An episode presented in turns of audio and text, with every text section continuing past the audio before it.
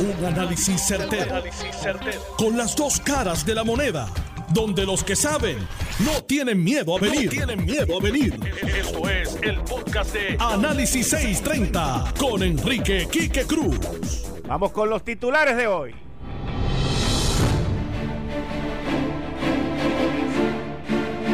La gobernadora Wanda Vázquez se le va, se le va, se le fue la garantía, señores.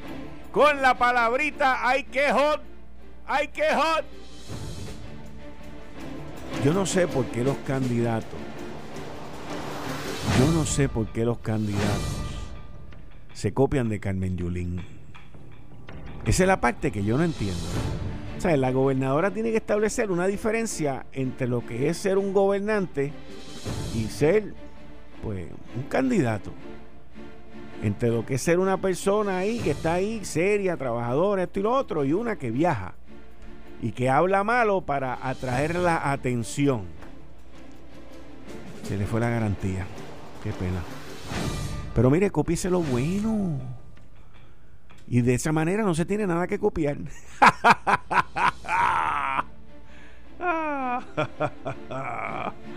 Ay, ay, ay, pero malas palabras, bendito, por favor, aunque le aplaudan y todas esas cosas, uno tiene que mantener, mire, la posición merece el respeto, la posición merece dignidad, la posición merece el cordura también, merece comportamiento, la posición es más grande que el que la lleva.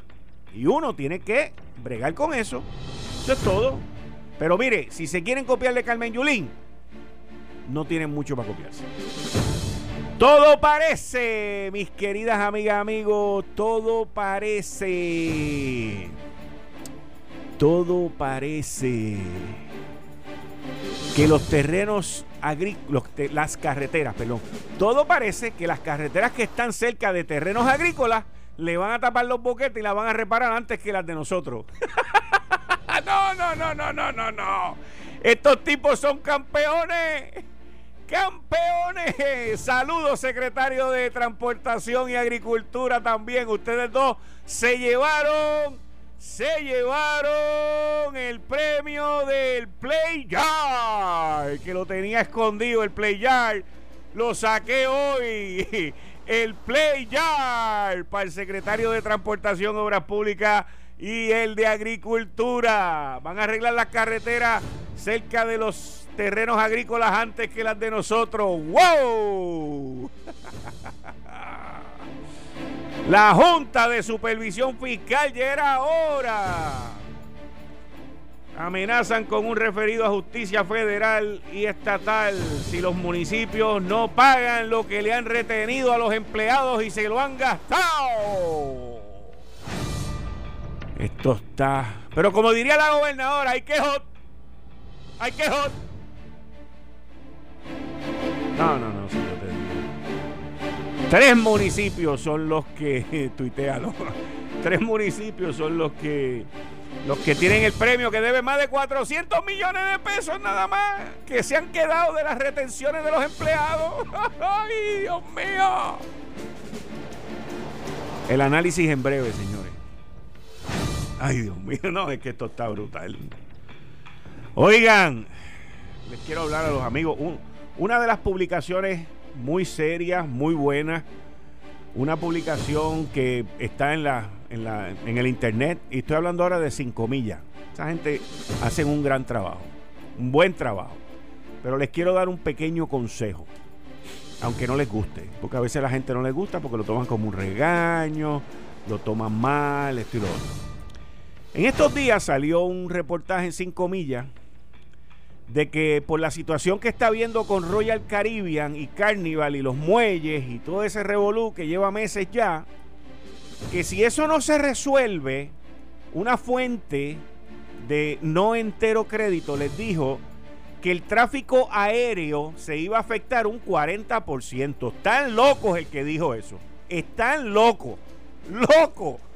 Eso es completamente falso, completamente erróneo y completamente absurdo. El problema que hay es que hay mucha desinformación Y los cabilderos o las cabilderas de Royal Caribbean y de Carnival están diseminando esa información que es falsa, exagerada y completamente fuera del parque. Así que yo tengo los números, by the way. Yo tengo los números. Ojalá esas dos empresas volaran a Puerto Rico el 40% de los pasajeros. Pero no hay capacidad porque ellos nada más que vuelan en fines de semana normalmente, en unos días. O sea, estamos hablando de un disparate el que dio esa información. Y sé que no fue sin comillas, by the way. Porque también sé quién es que la da. Pero con esas cifras, con esos paquetes, con esos revoluces, no se crean que después van a terminar allá como candidatos o candidatas para el DMO o para la compañía de turismo si hay un cambio de gobierno. Ah, ah, ah. Bueno, tranquilo, estoy todavía. Mira, hoy estoy empezando nada más en los titulares. Eso que yo acabo de decir ahora es un titular completo. El análisis viene ahorita. Dale, con calma. Dale con calma. Miren, ya se hacen sentir los estragos económicos. Nosotros todavía no los estamos viendo. No los estamos viendo. Pero tenemos aquí personas que van a hablar sobre eso hoy. Hoy es el, gabinete de los jueves, Atilano Cordero Vadillo, el economista Antonio Rosado y este servidor que he estado cubriendo y leyendo mucho, pero ya se sienten los impactos económicos mundialmente, mundialmente. Y una de las industrias que más impactada está, y no es porque Royal Caribbean y Carnival no vienen para acá, o amenazan con no venir es la industria de los viajes, de los viajes, no de los cruceros, de viajar, la industria del turismo, del turismo, ¿ok? Del turismo. Y el análisis viene en breve y no tiene nada que ver con los muelles de Puerto Rico. ¡Ave María, papá! Hoy es 27 de febrero, jueves 27 de febrero, y mi amigo Sebastián Cruz, no es mi hijo, yo tengo un hijo que se llama también Sebastián pero mi amigo Sebastián Cruz, de 13 años, que venía a este estudio cuando era chiquito y se pasaba haciendo 20 líos y el papá todo nervioso, cállate muchacho, no hagas eso. Y formaba 20 regueros. Hoy cumple 13 años Sebastián, el hijo de José Cruz. Happy birthday to you. Se te quiere mucho, mucho, mucho. Y acuérdate, mucho de lo bueno, cero de lo malo. Un abrazo. Esto es Análisis 630 que acaba de comenzar. Las 5 de la tarde en todo Puerto Rico. Puerto Rico. Hora de escuchar la evolución del análisis con el gabinete de expertos de mayor conocimiento en la radio puertorriqueña. Las fuentes más confiables Fiscalización sin colores. El Estado no puede pagar por la vagancia, el Estado no puede pagar por la ineficiencia, no puede pagar por la indecisión. Con las dos caras de la moneda, siempre en busca de soluciones. Es hora de escuchar a Enrique Quique Cruz en Análisis 630. Uno atrás y le va... Buenas tardes Puerto Rico, son las 5 y 12 de la tarde de hoy, jueves 27 de febrero del 2020. Mi querido amigo Sebastián Cruz cumple hoy 13 años, el hijo de José Cruz. Hace como 8 años, más o menos. Tenía como 4 o 5 años cuando él venía aquí. Y, se metía ahí con José José se quería desaparecer con todos los líos que formaba aquí. Pero hoy tenemos un teenager, hermano. Tenemos un chamaco que va para adelante y lo vamos a apoyar para que siga por esos buenos caminos. Así que, miren, la gobernadora, la gobernadora, que yo la catalogué como la de la no campaña y ahora es la del no debate, pues ya está cogiendo impulso. Está cogiendo impulso. Ella dijo que no va a debatir, yo digo que van a debatir. Ya usted verá, ya usted verá. Ya usted verá. Ya usted verá. Pero está cogiendo impulso, está, ya se está sintiendo más cómoda en los meetings políticos. Y está, o cuando hay un video que corre por ahí que está frente en la, heladería esa del ARE, y hay un video que yo no sé si se oye o no, yo no lo oigo, que supuestamente Evelyn Vázquez se le pone por detrás y le dice, pídela de coco, pídela de coco para que, para que, porque tú eres PNP. Ay, Dios mío, la gente a la verdad que son algo serio. Pero la gobernadora pues está cogiendo impulso, ya se está sintiendo más cómoda. Y tengo que decir que la gobernadora, de todo lo que ha dicho, con lo que dijo de Trump, estoy de acuerdo con ella 200%. ¿Cómo ella se va a poner a... ¡Oh! Está caliente la cosa. ¿Cómo ella se va a poner a jorobar con Trump? Si ese es el tipo que firma los cheques. Eso lo dijo bien. Lo dijo como es. Y como tiene que ser. O sea, allá los idiotas y los cerrados de mente que se han puesto a pelear con Trump y Trump nos tiene pillado aquí por esas idioteces. Aquí han habido dos personas que le hicieron un daño a los fondos federales por Trump que le hicieron un daño brutal. Carmen Yulín Cruzoto, Ricardo Renunciante Rosselló. Esos dos. Por ponerse con peleas personalistas, para hacerse los cheches de la película ante el Partido Demócrata y querer ser los héroes de la película fuera de Puerto Rico porque le han hecho un daño brutal a Puerto Rico. Los dos, los dos. Y que ahora venga la gobernadora Wanda Vázquez Garcetti y diga, mire, yo no voy a poner a, a, a, jorobar con... Porque él es el que firma. Lo dejó es por calor, no es por lo que dijo la gobernadora, es por calor. Porque ahora las malas palabras están de moda. Las ponen en los periódicos. Ay, déjate de esa pen. Ah, no, porque yo, yo sé lo que es hot. Y, yo digo, pero mano, ¿qué es esto? ¿Por qué? Déjate de esa tontería. Yo sé lo que es trabajar duro. Yo sé lo que es dejar el pellejo pegado en la calle. No, pero hay que ser pueblerino y hay que ir con la ola. Bendito sea Dios. Bendito sea Dios. Pero estoy de acuerdo con lo que dijo de Trump y es verdad. Es verdad.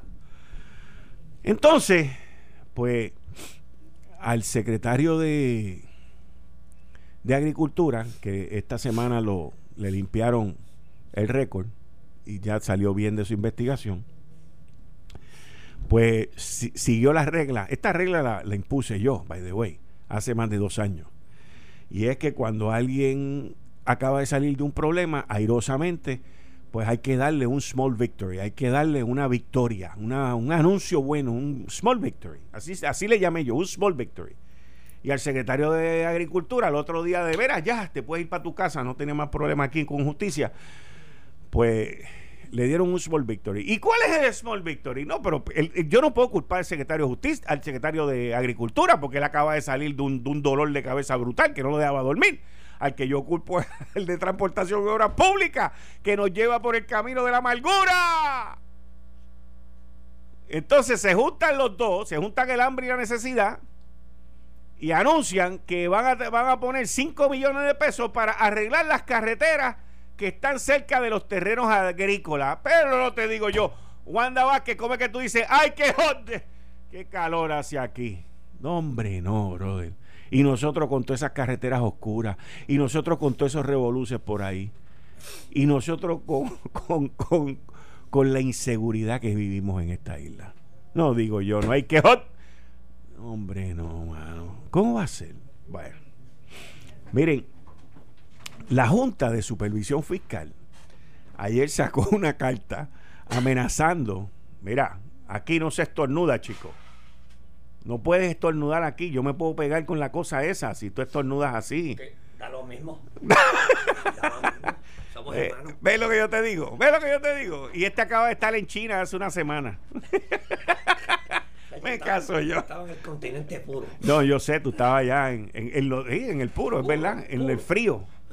Bueno, la cosa es que eh, la Junta envió una carta dándole un ultimátum a la gobernadora de que si para el 6 de marzo, si para el 6 de marzo no pagan 21 millones de dólares, pues entonces eh, los van a referir a justicia federal y a justicia estatal. Pero el problema no son los 21 millones de pesos. Yo le garantizo a ustedes que el gobierno le va a mandar los 21 millones de pesos al, a la Junta de Supervisión Fiscal. Ese no es el problema. El problema es que deben 800 y pico millones de pesos al sistema de retiro, señores. 15 municipios. Usted sabe lo que es. Con razón se quebró el, el sistema de retiro. Con razón esta isla está quebrada. Mira, lo que la Junta de Supervisión Fiscal debería de, hacer, de hacer, es poner en sindicatura. Ponerlos en sindicatura. Y ya. ¿Qué tanto paño tibio? ¿Qué tanto paño tibio? Han quebrado el sistema, han quebrado la Autoridad de Energía Eléctrica y esto basta ya de amenaza. Bueno, les anuncio, les anuncio ahora en este momento que a las 5 y 30 el primer tema de los amigos aquí que están conmigo los jueves, Atilano Cordero Vadillo, el economista Antonio Rosado, es el caso de Tito Trinidad y del Banco Popular. Vamos, eso lo vamos a oír aquí a las 5 y media, el análisis, el análisis y la opinión de estas dos personas. Ya lo tienen ahí. Bueno. Continuando, me quedó bien. Me quedó bien. Mira, 880 millones de pesos. 880 millones de pesos. Le deben 15 municipios al sistema de retiro. Dinero que han quitado a los empleados. Dinero que le han quitado a los empleados. Y que no han pagado al sistema de retiro por muchos años. Yo te voy a decir una cosa. Digo, yo no soy abogado. Pero eso, lo que pasa es que ahora están bajo título 3 y hay quiebra federal y todo ese revolú, pero eso es para un pleito de clase, porque eso es fraude.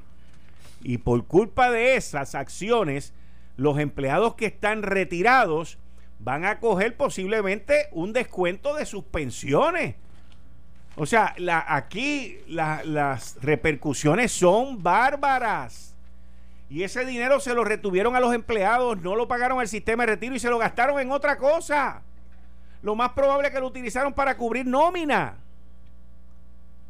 Esto es un desastre, señores. Esto es un desastre. Pero ese no es el tema de ahora. La Junta debería de coger y meterlos en sindicatura y se acabó. Yo no sé si pueden demandar o no, porque vuelvo y les repito, yo no soy abogado, pero yo lo ocultaría. Porque por esas acciones es que el sistema está quebrado. O sea, eso tiene una. Además, utilizaron el dinero y se lo retiraron a los empleados para lo que no era. Aquí hay repercusiones. Bueno, cuando la Junta dice: si no me pagas, te voy a referir a justicia federal y a justicia estatal, es porque ellos entienden y sus abogados que hay un delito en esto. Así que, o sea, a la Junta levantar esa carta y ponerlo por escrito, aquí no hay que esperar mucho. Aquí no hay que esperar mucho. Bueno, miren, Trump ayer dio una conferencia de prensa que se atrasó media hora. Eso es muy inusual. Hasta con Trump es inusual.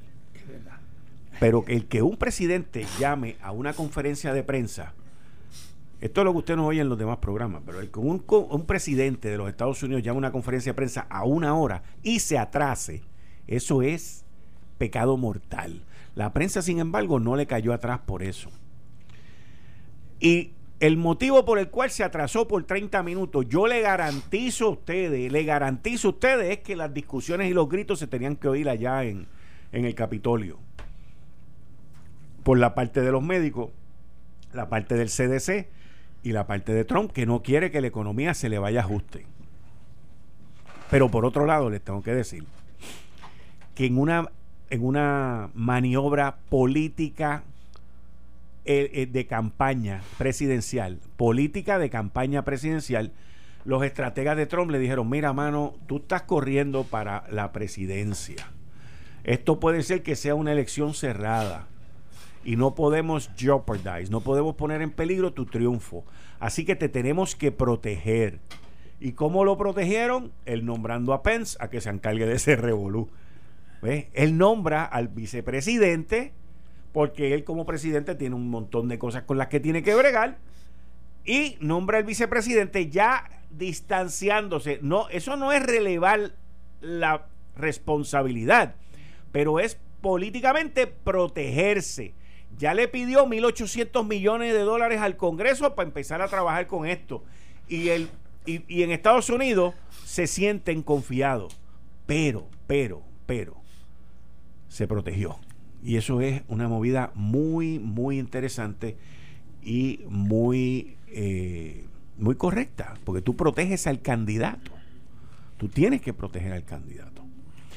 Y ya saben, a las cinco y media, Atirano Cordero Vadillo y el economista Antonio Rosado van a hacer un análisis de la noticia que ha salido hoy sobre el caso de Tito Trinidad, la demanda contra el Banco Popular, la respuesta del Banco Popular y los bonos de Puerto Rico, porque también esto tiene mucho que ver con, con todo esto.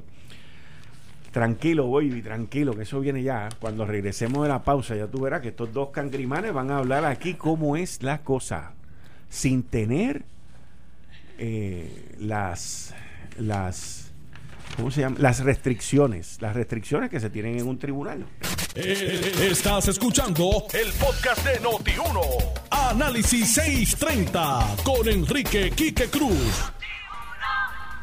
Con el empresario Atilano Cordero Vadillo y el economista Antonio Rosado. Mira, Antonio, hoy me encontré con un amigo tuyo que te manda saludos, que hace tiempo que no te ve. No estoy seguro si el apellido es Hilera. ¿Es Hilera? Hilera, sí. Ese, ese. Y andaba sí. con un señor que era de Yauco también. Ok. ¿Sabes Sí, de quién claro estoy hablando? Sí, sí. Pues mira, si lo ves, el de Yauco es tocayo mío, se llama Luis Antonio. ese mismo. Pues estaban los dos juntos hoy. Ah, y, ¿sí? y los dos, y me, tú eres Quique Cruz. Yo le dije, sí, me dijo, contra, cuando veas a Rosado, Sí, sí, sí. son dale saludo, que Sí, hace sí. tiempo que no lo veo, chico. tiempo nos Eso sí. mismo me dijo, eso mismo me dijo. Sí, sí, sí. Así sí, que de, de no, Yauco. no ¿eh? se me olvidó el apellido y, ¿Eh? y no se me y el otro sí, el ¿Eh? otro. El otro es mi tocayo, está Luis. Antonio. Eh, eh. Atilano, Buenas tardes. economista, bienvenido. Buenas tardes, Quique. Muy buenas tardes, Tony. Un cordial saludo a todas nuestras distinguidas de la audiencia. Y como todos los jueves, un placer y un honor estar compartiendo con todos ustedes. Saludos a Tilano, saludos Quique, saludos a todos nuestros radioescuchas, una vez más aquí, los jueves, eh, para discutir algunos asuntos de interés y poner un poco de perspectiva eh, las cosas que suceden en Puerto Rico. Bueno, hoy hay bastantes temas económicos.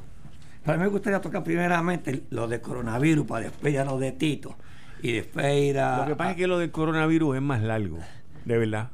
No, en serio, en serio, Ok. es, es largo. Te lo digo bien en serio. Lo del coronavirus es extenso porque yo tengo mucha información aquí. Pues la vamos a, compartir los dos. Ok, entonces, Dale. pues vamos a coger lo de. Lo de Tito Trinidad, que está campeón- fresquecito. El campeón Tito Trinidad, en el cual yo soy un gran fanático de él. Por eso estaba viendo y estaba loco por ver qué es lo que está. Es la primera vez que salen estos argumentos y que sale Es- toda esta sí, información para es afuera. la primera vez que el Banco Popular, ok, este, expone eh, por qué demandó este, a Tito Trinidad. Y para que algunos sepan, hoy está esta noticia. Yo la vi en, este, en el vocero y está por Brenda A. Vázquez Colón. Eh, hoy está, y está muy bien redactada porque yo la había visto en otros sitios y por eso tomé la de ella que está bien redactada. Y voy a tocar y citar para que el economista y yo entremos. Yo tengo una opinión sobre esto. Yo sé que el economista también tiene otra.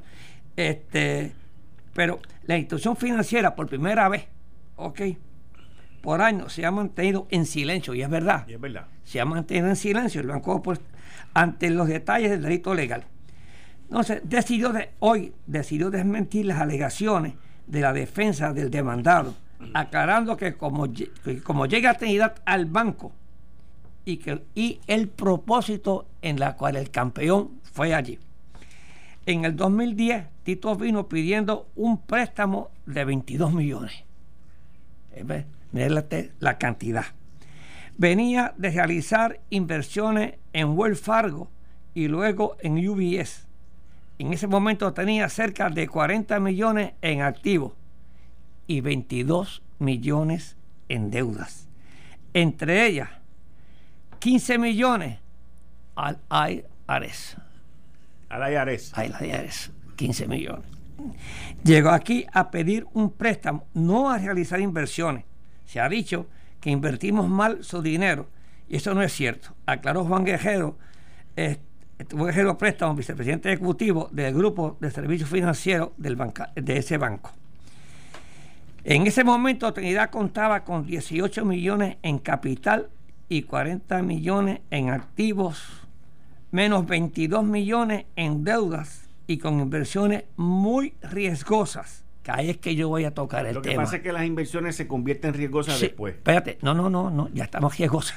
En el 2010. sí, muy riesgosas, que más adelante complicaron su panorama financiero. ¿ok? Él llegó a UBS con un portfolio de inversiones muy mal estructurado. y, y, yo sé que el economista va a hablar sobre eso porque a mí me lo han ofrecido. Me han ofrecido Villas y Castilla con un 20% de ganancia, de rendimiento, y que si le doy tanto, y eso es lo que le pasó me está a mí, yo no tengo esa, esa seguridad. A base de lo que estoy leyendo, le, eh, le pasó al distinguido amigo y campeón Tito Trinidad. Entonces, un portfolio que, que yo nunca le hubiera recomendado a un cliente. ¿Quién dijo eso? Juan Guerrero. Juan Guerrero. Eh, o sea, que él, él acepta que el portfolio de él eh, era un portfolio de alto riesgo. Él necesitaba un ingreso alto para mantener su estilo de vida y por eso hacía ese tipo de inversiones. Debido, debió haber vendido para pagar al IRS, pero decidió no monetizar vendiendo y prefirió tomar un préstamo de 22 millones, explicó. Lo que dice él, él podía vender, pagarle este, al IRS, se quedaba líquido, pero se quedaba sin, la, sin las entradas esa de alto rendimiento. Se le reducían. Exacto. A la mitad. Es correcto. Entonces, dice él, el préstamo que en la actualidad tiene un balance a pagar de 13.910.589,75 centavos. Según Guerrero, se comenzó a ligar a, liquidar una vez firmado el acuerdo hasta que comenzaron a bajar los valores de los bonos invertidos y provenientes de fondos cerrados. Ahí de UBS. Ahorita Tony le va a explicar, para yo le voy a decir que el fondo cerrado. El fondo cerrado son peligrosos, señores. Porque el fondo cerrado tú no se lo puedes vender a nadie. El fondo cerrado tú te tienes que chupar la pérdida, porque tú no puedes ir a venderlo, se lo tienes que vender a la misma institución. Y ahí que no lo quiso comprar. y si lo compraba, lo compraba con un descuento. Un tipo de inversión altamente riesgosa. Eso es lo que dice él. Tito tiene en su mayoría inversiones de fondos cerrados que son de mucho riesgo. No tienen mercado secundario y son diferentes a los fondos abiertos en los que los inversionistas pueden entrar y salir cuando quieran, que, la, que era lo que yo le explicaba. Que tú no puedes vender, Tony me vende a mí una acción, eh, vende un bono y yo digo, Tony, véndame este y me lo vende rápido. ¿Ok? Este no es así. Este no es así. Entonces dice, para que gente después, el economista, no no tienen eh, mercado secundario y son diferentes los fondos abiertos los que pueden entrar. Nosotros perdimos prospectos en el 2004 porque los clientes iban a UBS y le daban bonos con menor rendimiento, pero con muy alto riesgo. La gente hasta cogía prestado, que eso es lo que le pasa, cogen prestado para comprar más y se arriesgaban. Eso no era nuestro negocio. Nosotros administramos los bienes de la mejor manera posible, aclaró. ¿Ok? Entonces, mírate la situación. Tú estás, todo lo que tú estabas leyendo fue las declaraciones del Banco de Juan Guerrero. De Juan Guerrero, que es el, que está a cargo de Que nunca había hablado. Ok, exacto. de más de 20 años de experiencia en, ese, es correcto. en esa industria. Entonces, ¿qué pasa? Y lo que está diciendo Juan ahí, en ese caso que tú estás hablando, era que en el 2004 ellos perdieron una, una, serie de clientes y de carteras por la agresividad de lo que estaba haciendo UBS. correcto. ¿Ok? Que es en lo que él alega y dice que Tito cayó. Ajá, exacto. ¿Ok?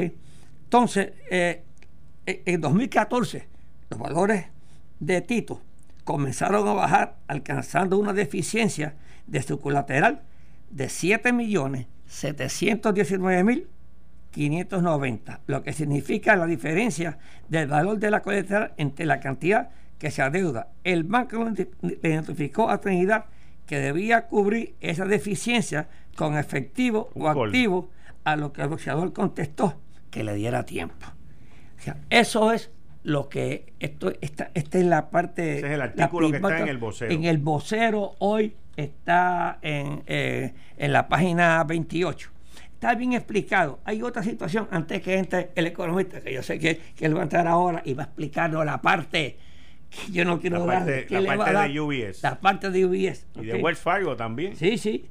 Pero en el 2013 el patrimonio de Hito Trinidad ascendía a 11.3 millones en propiedades e inversiones. Y a la fecha de hoy totaliza solamente 3 millones. Que ha ido el valor de ese, de ese, de ese rendimiento. Y es lo que le ha pasado a muchas personas. O sea que, en- de- espérate, para yo entender Sí. bien, y el economista puede también Sí. in- inter- intervenir en esto, como siempre, pero. A ver, va, va, O sea que de 40 millones eso bajó a 3 millones. Es Sí, fácil. es fácil. Ok. Ok. Porque debía. Él pagó. Le debía 15 al IRS y tuvo que pagarlo. Las acciones se cayeron. Los mercados se cayeron. Eso es como lo mismo. No, Mira, no, yo sé que Sí. él debía, pero él hizo un préstamo para pagarle al IRS. Sí, pero- fue garantizado. fue garantizado con esto. Con los valores. Con los valores. Pero los valores bajaron de 40 a 3 millones. la- no, eso es lo que le queda a él. ¿Ok? sin haber Sí, pagado sí, el préstamo, porque si no estarían peleando. Están peleando por eso. O sea, esa es la parte que yo no Debe 14 entiendo. millones, Ah, pues. Sí, ese es el punto. Sí. Debe el 14 punto. millones. Debe 14 Al popular. al popular y Sí. tiene 3. sí. ok. Silencio. Proyectamos que que ellos, el, eh, el banco, hizo, hizo un sinking fund. Un sinking fund es que tú coges dinero de lo que prestas y te va prestando los intereses. Ese sinking fund proyectamos que se estaría sin fondos el próximo mes. No ha traído dinero y los valores siguen bajando. Han puesto varias de sus propiedades a nombre de otra corporación para que estén fuera del alcance eso de los acreedores. sí. Eso es lo que dicen ellos. Eso, Eso es lo que dijo el Sí, banco. Que exacto. los abogados de Trinidad negaron eso. esta Exacto. tarde. Entonces dice, él recibía, él recibe de nosotros mensualmente 63.550 dólares para sus gastos personales y cerca de 9.000 para sus hipotecas, que son 72.000, 73.000. Eso fue por una decisión de del Tribunal Supremo de Puerto Rico, mi hermano. Yo no sé de dónde sacaron eso, pero ahí está. ¿Sí? Así es que eh, el mes que viene se acaba el exceso de sus inversiones, indicó la licenciada que explicó esto en Hacienda.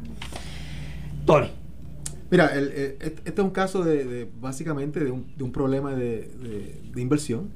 Eh, nosotros este, en este negocio y, en la industria y, aprendimos hace mucho tiempo, hace mucho tiempo, este, hay un artículo muy famoso, muy famoso de, de un economista de 1950 que se llama Portfolio Selection por un economista que se llama se llamaba Harry Markowitz donde él lo que plantea es que, que hay que diversi- diversificar el riesgo. Esa es la primera regla de inversión. Tú tienes que diversificar el riesgo y eso quiere decir que tú vas a comprar valores que no estén relacionados unos con los otros.